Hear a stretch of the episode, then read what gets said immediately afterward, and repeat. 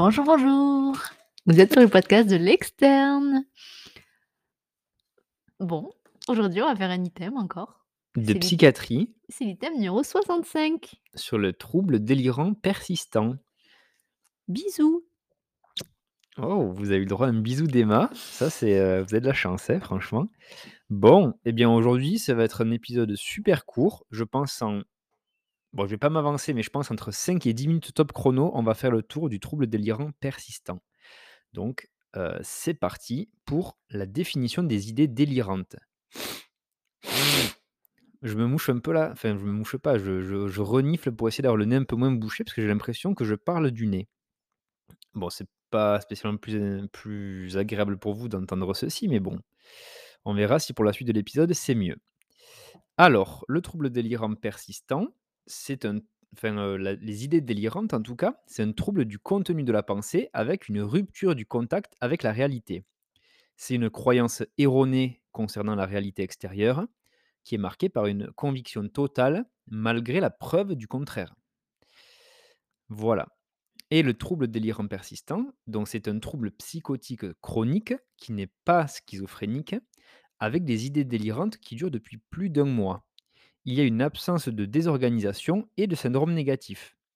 Il y a plusieurs sous-types en fonction des thèmes des idées délirantes. On va voir un peu après. Alors, au niveau un petit peu de l'épidémiologie, donc là, il faut savoir que la prévalence vie entière des troubles délirants euh, persistants, c'est 0,2%, assez faible. L'incidence annuelle est de 1 à 3 pour 1000. Voilà. Enfin, je pense, hein, parce qu'il y a un petit rond après le, pourcent, donc euh, je pense qu'ils ont voulu rajouter un pour 1000. Voilà, donc euh, 1 à 3 pour 1000. Le début se fait souvent entre 40 et 50 ans, et la thématique de persécution, c'est la plus fréquente. Les facteurs de risque que l'on peut retrouver, ça va être un âge avancé, un manque de stimulation, notamment les patients en isolement, avec des déficits sensoriels, Heu, ceux qui ont un trouble de la personnalité préexistant, des antécédents familiaux bien sûr de troubles délirants et également les sujets issus de l'immigration. Ensuite, on va regarder un petit peu comment faire le diagnostic positif et du coup savoir faire l'analyse sémiologique d'un syndrome délirant. Donc là, une idée délirante, on le rappelle, c'est un trouble du contenu de la pensée avec une perte de contact avec la réalité et une conviction délirante, heu, voilà, malgré la preuve de, de du contraire, quoi. Il y a une caractérisation qui se fait en 5 points. Premièrement, on va rechercher la thématique. Donc là, c'est le sujet sur lequel porte l'idée délirante. Il y a plusieurs thématiques qui peuvent exister. On en a évoqué une juste avant, c'est bah, la thématique de persécution. Le patient se sent persécuté alors qu'il y a la preuve euh, bah, qu'il n'y a pas de persécution, justement. Voilà, donc la thématique. Ensuite, il y a le mécanisme. Donc là, c'est le processus sur lequel repose la construction des idées délirantes. Il y a quatre mécanismes possibles. Euh, le mécanisme interprétatif, le mécanisme hallucina- hallucinatoire, le mécanisme intuitif et imaginatif. Donc il y a quatre mécanismes euh, du trouble délirant, de l'idée délirante en tout cas. Donc interprétatif, hallucinatoire, intuitif et imaginatif. Ça, c'est pour le mécanisme. Donc on a vu la thématique, le mécanisme, et ensuite il y a la systématisation. Et donc ça, c'est l'organisation et la cohérence des idées délirantes. On peut dire si c'est systématisé, euh, voilà, enfin, comment c'est systématisé, est-ce que c'est organisé ou pas, est-ce que c'est cohérent ou pas? Ensuite, il y a l'adhésion à cette idée délirante, donc ça c'est le degré de conviction euh, du délire. Euh, voilà, s'il y a une très forte adhésion euh, à son idée délirante, eh ben, le patient, il va être euh, convaincu ben, dur comme fer que, ben, que, que ça se passe vraiment. Voilà, donc thématique, mécanisme, où il y en a quatre, on a dit. La systématisation, est-ce que c'est organisé et cohérent? L'adhésion et enfin, on doit aussi évaluer lors de l'analyse sémiologique le degré de retentissement comportemental et émotionnel. Donc ça, c'est pour évaluer le degré de retentissement comportemental et émotionnel, on va évaluer le risque de passage à l'acte auto ou hétéroagressif, heu, l'humeur du patient, l'anxiété, est-ce qu'il y a des idées de suicide ou pas, et cetera. Donc ça, c'est, bah, la façon dont retentit l'idée délirante et le trouble, heu, délirant heu, beh, sur le comportement du patient et son état un peu émotionnel. Voilà. Alors, on va voir maintenant les critères diagnostiques du DSM-5 heu, qui servent eux aussi à faire le diagnostic positif. Donc là, le premier, donc le petit A, enfin le grand A, c'est la présence d'une ou plusieurs idées délirantes qui durent depuis plus d'un mois. Depuis un mois ou plus, parce que c'est supérieur ou égal à un mois.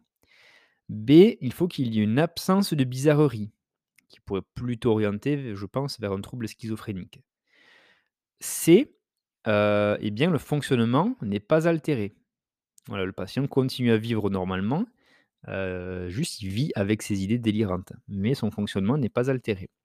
D, donc quatrième point, si on note des symptômes thymiques, donc heu, sur, l'humeur, on va dire, enfin sur le comportement, s'il y a un comportement maniaque ou au contraire dépressif, eh bien, si on a ces symptômes-là, ils sont brefs par rapport à la durée du délire. Donc c'est-à-dire que le délire est beaucoup plus long que, ces épisodes, de manie ou de dépression.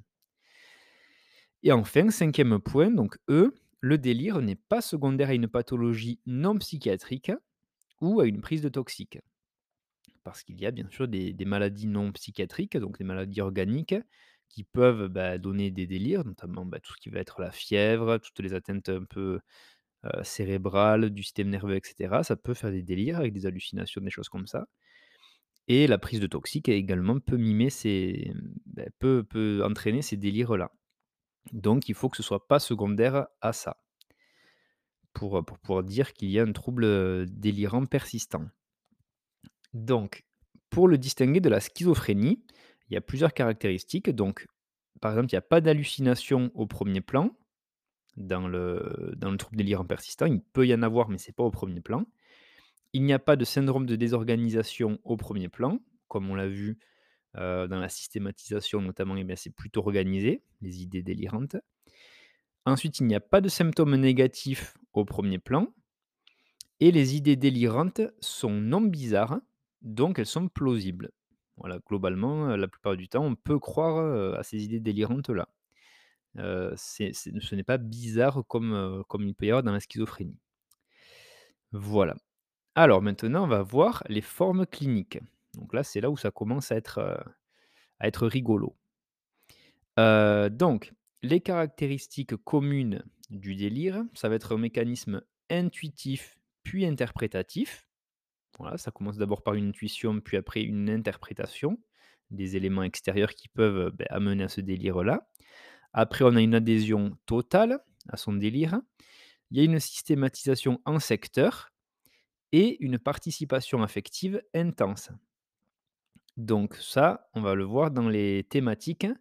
Heu, voilà, la participation affective, heu, intervient beaucoup.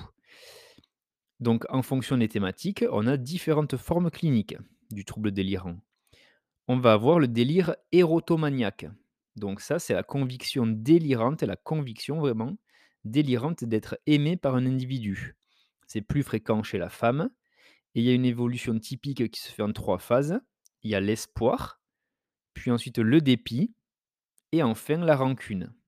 Voilà, donc il y a l'espoir d'être aimé par cet individu-là.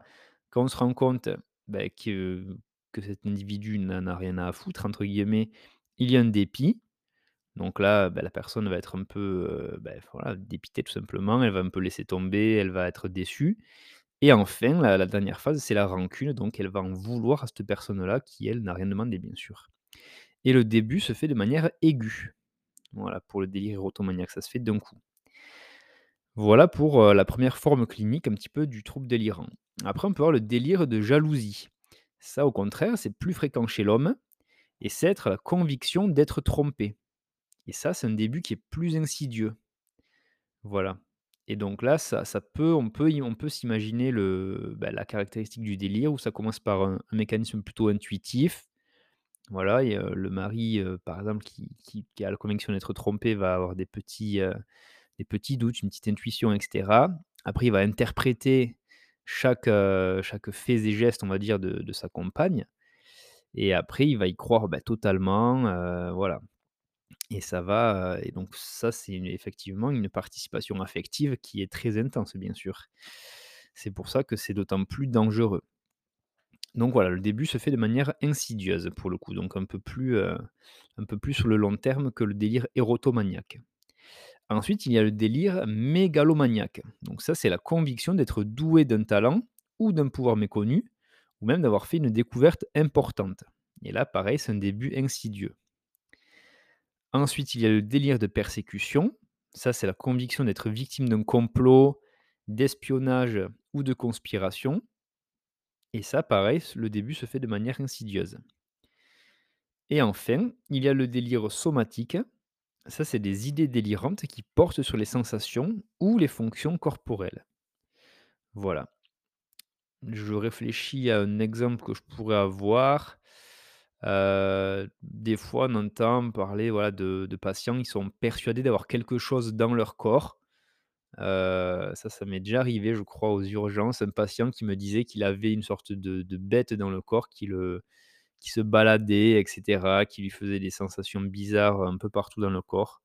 Bon voilà, ça ça pouvait être potentiellement un délire somatique. J'avoue qu'à l'époque, heu, je m'étais juste dit: «Bon, mais il a un délire», mais j'avais pas, j'avais pas la notion précise de ce que ça pouvait être et donc effectivement, ça peut être ce délire somatique. Et après, bien sûr, il y a des formes mixtes ou indifférenciées qui sont également possibles. Heu, donc voilà, un petit mix entre, entre les plusieurs délires. Donc le seul qui a un début aigu, c'est le délire érotomaniaque, qui est la conviction délirante d'être aimé par un individu qui est plus fréquent chez la femme. Les autres, c'est des débuts plutôt insidieux. Allez, maintenant, on va voir les principaux diagnostics différentiels, qu'ils soient psychiatriques ou non psychiatriques. Donc là, pour les maladies non psychiatriques, eh bien, ça va être les troubles neurodégénératifs et également les intoxications par des substances psychoactives.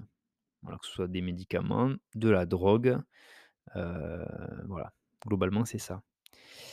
Heu et pour les diagnostics différentiels psychiatriques, bah, ça va être tous les troubles schizophréniques, les troubles schizoaffectifs, les troubles de l'humeur avec des caractéristiques psychotiques, les troubles de la personnalité et les TOC, les troubles obsessionnels compulsifs.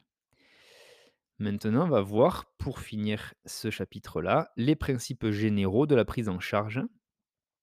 Donc là, c'est très simple, hein, enfin, il ne s'étendent pas dessus, on le reverra dans d'autres items.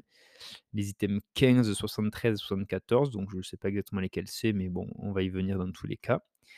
Donc là, eh bien, en premier lieu, il y a l'hospitalisation en psychiatrie qui se fait possiblement en soins sans consentement, s'il y a un risque pour la sécurité des personnes. Voilà.